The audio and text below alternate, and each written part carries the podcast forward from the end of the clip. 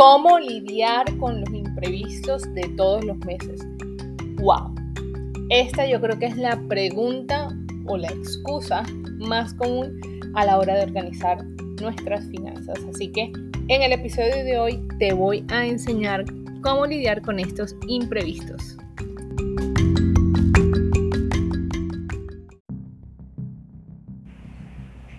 Dinero sin educación financiera es dinero que se pierde pronto. La vida no se trata de cuánto dinero ganas, se trata de cuánto dinero guardas.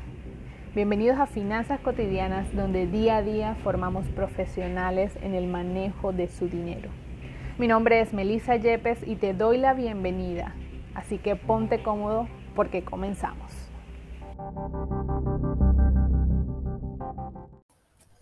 Y es que lo primero que debemos hacer es definir qué es un imprevisto en tu vida. Cada persona tiene una definición diferente de imprevisto porque no todos pasamos por las mismas situaciones.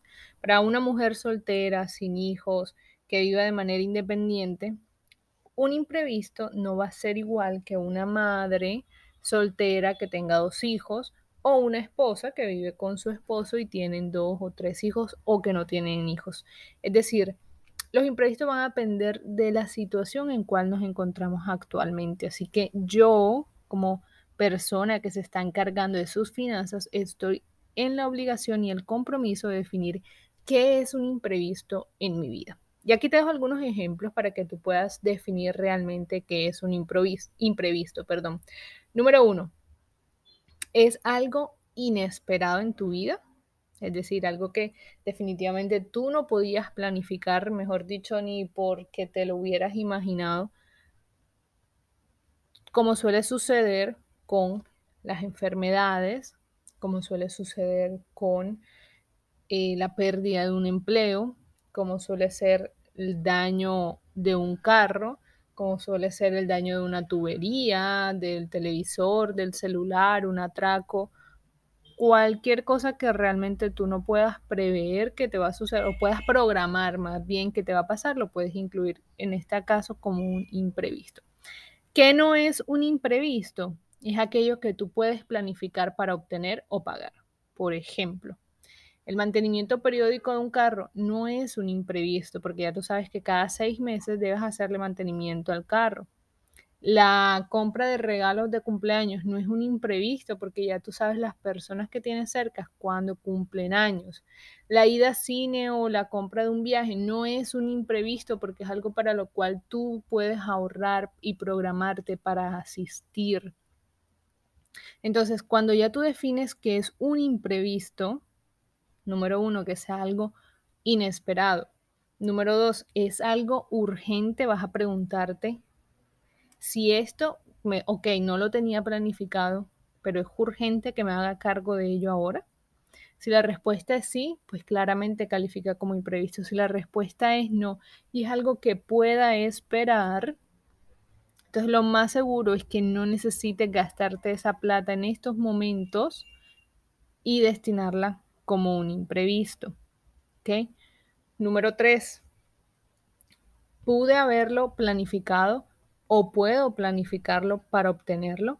Si la respuesta es que sí, que puedes planificarlo, entonces definitivamente eso no califica como un imprevisto. Y mi recomendación es que hagas tu plan financiero, que te imagines qué es lo que quieres obtener, cuánto te cuesta y hagas números para lograrlo.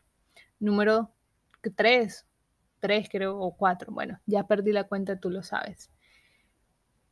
¿Es algo necesario? Esto que me está sucediendo o esto que necesito adquirir, además de que sea un imprevisto, además de que sea algo urgente, además de que no me haya, no tenga la posibilidad de planificarme porque no lo esperaba, es necesario comprarlo. Por ejemplo, en el episodio anterior te decía que hace un mes a mí me atracaron y dentro de las cosas que se llevaron estaba mi celular. Actualmente ese es mi medio de trabajo. Entonces necesitaba yo reponer mi celular Claro que lo necesitaba. Y creo que este es el mejor ejemplo para analizar estas cuatro preguntas que son las que te van a permitir a ti definir qué es un imprevisto. Número uno, el atraco que yo viví, que te lo conté en el episodio anterior. Si no lo has escuchado, dale pausa y vas y lo escuchas y luego regresas acá. Número uno, el atraco, lo que me sucedió a mí, esa situación en particular, ¿era algo inesperado en mi vida? Claro que sí. Creo que nadie espera que lo estén atracando, mucho menos en la puerta de su casa. Número dos, era algo... ¿Podía yo planear este suceso llegar a mi vida? Claramente no. ¿Necesario que yo repusiera mi celular? Absolutamente sí. Entonces, cuando todas estas respuestas se conjugan y te apuntan a que realmente lo que viste es un imprevisto, ahí es cuando tú vas a, vas a entrar a actuar. Y la pregunta al millón, bueno, ¿cómo actúo y cómo lo cubro? Lo que ya te he repetido yo creo que miles de veces y te lo vuelvo a decir y te lo diré las veces que sean necesarias, necesitas tener un fondo de tranquilidad que te permita cubrir de 3 a 6 meses de tus gastos para destinarlo a emergencias.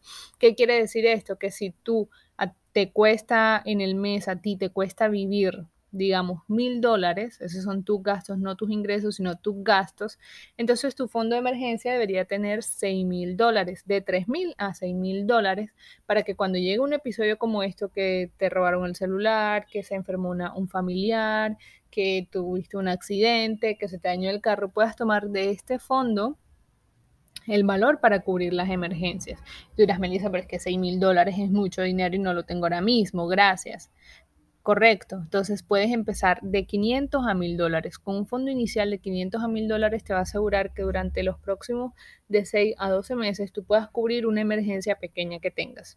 Si te dañó un celular, hay celulares buenísimos de 500 dólares. Y mucho más económicos inclusive puedes conseguir. Se te dañó el carro, dependiendo si le estás haciendo tus mantenimientos regulares, quizás es algo muy económico que puedas cubrir con máximo mil dólares. Entonces ahí comenzamos nosotros a jugar con nuestros ahorros. Y es lo esencial para cubrir imprevistos, tener un fondo ahorrado y no recurrir a la deuda para hacerlo. Créeme, a mí también me ha pasado y también he usado la deuda para cubrir emergencias y hasta el día de hoy quizás he pagado por ese error, porque se fue mi dinero pagando deudas por haber cubierto emergencias. Entonces, no quiero que tú caigas en ese mismo error, quiero que aprendas de los errores que ya yo cometí, por eso te digo, no cubras tus improvistos con tarjetas de crédito o con deudas porque te va a salir más caro. Hazlo con de manera consciente un plan de ahorro destinado a tu fondo de tranquilidad que cubra de 3 a 6 meses de tus gastos. Y de esta manera podrás cubrir los imprevistos todos los meses. Es más, te puedo asegurar que los imprevistos comenzarán a disminuir y en algún punto desaparecer porque ya tienes en orden tus finanzas y el dinero sabe cuándo actuar, sabe dónde entrar, saben dónde están organizados y la ley de Murphy dice que si algo malo va a pasar, pasará. Pero como ya estamos preparados, no van a suceder.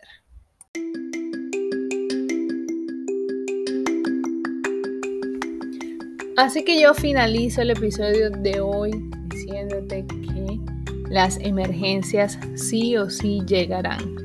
Puede que sea dentro de un mes, de dos meses, tres meses, un año, pero de que llegan, llegan. Lo importante es que nosotros estemos preparados para enfrentarlas. Recuerda que debes construir tu fondo de emergencia que cubra de tres a seis meses de tus gastos. Y como siempre es un placer para mí acompañarte en este espacio. Cualquier duda adicional que tengas y cualquier información que quieras ampliar, puedes escribirme a través de mi Instagram arroba cotidianas y con muchísimo gusto estaré dispuesta a ayudarte.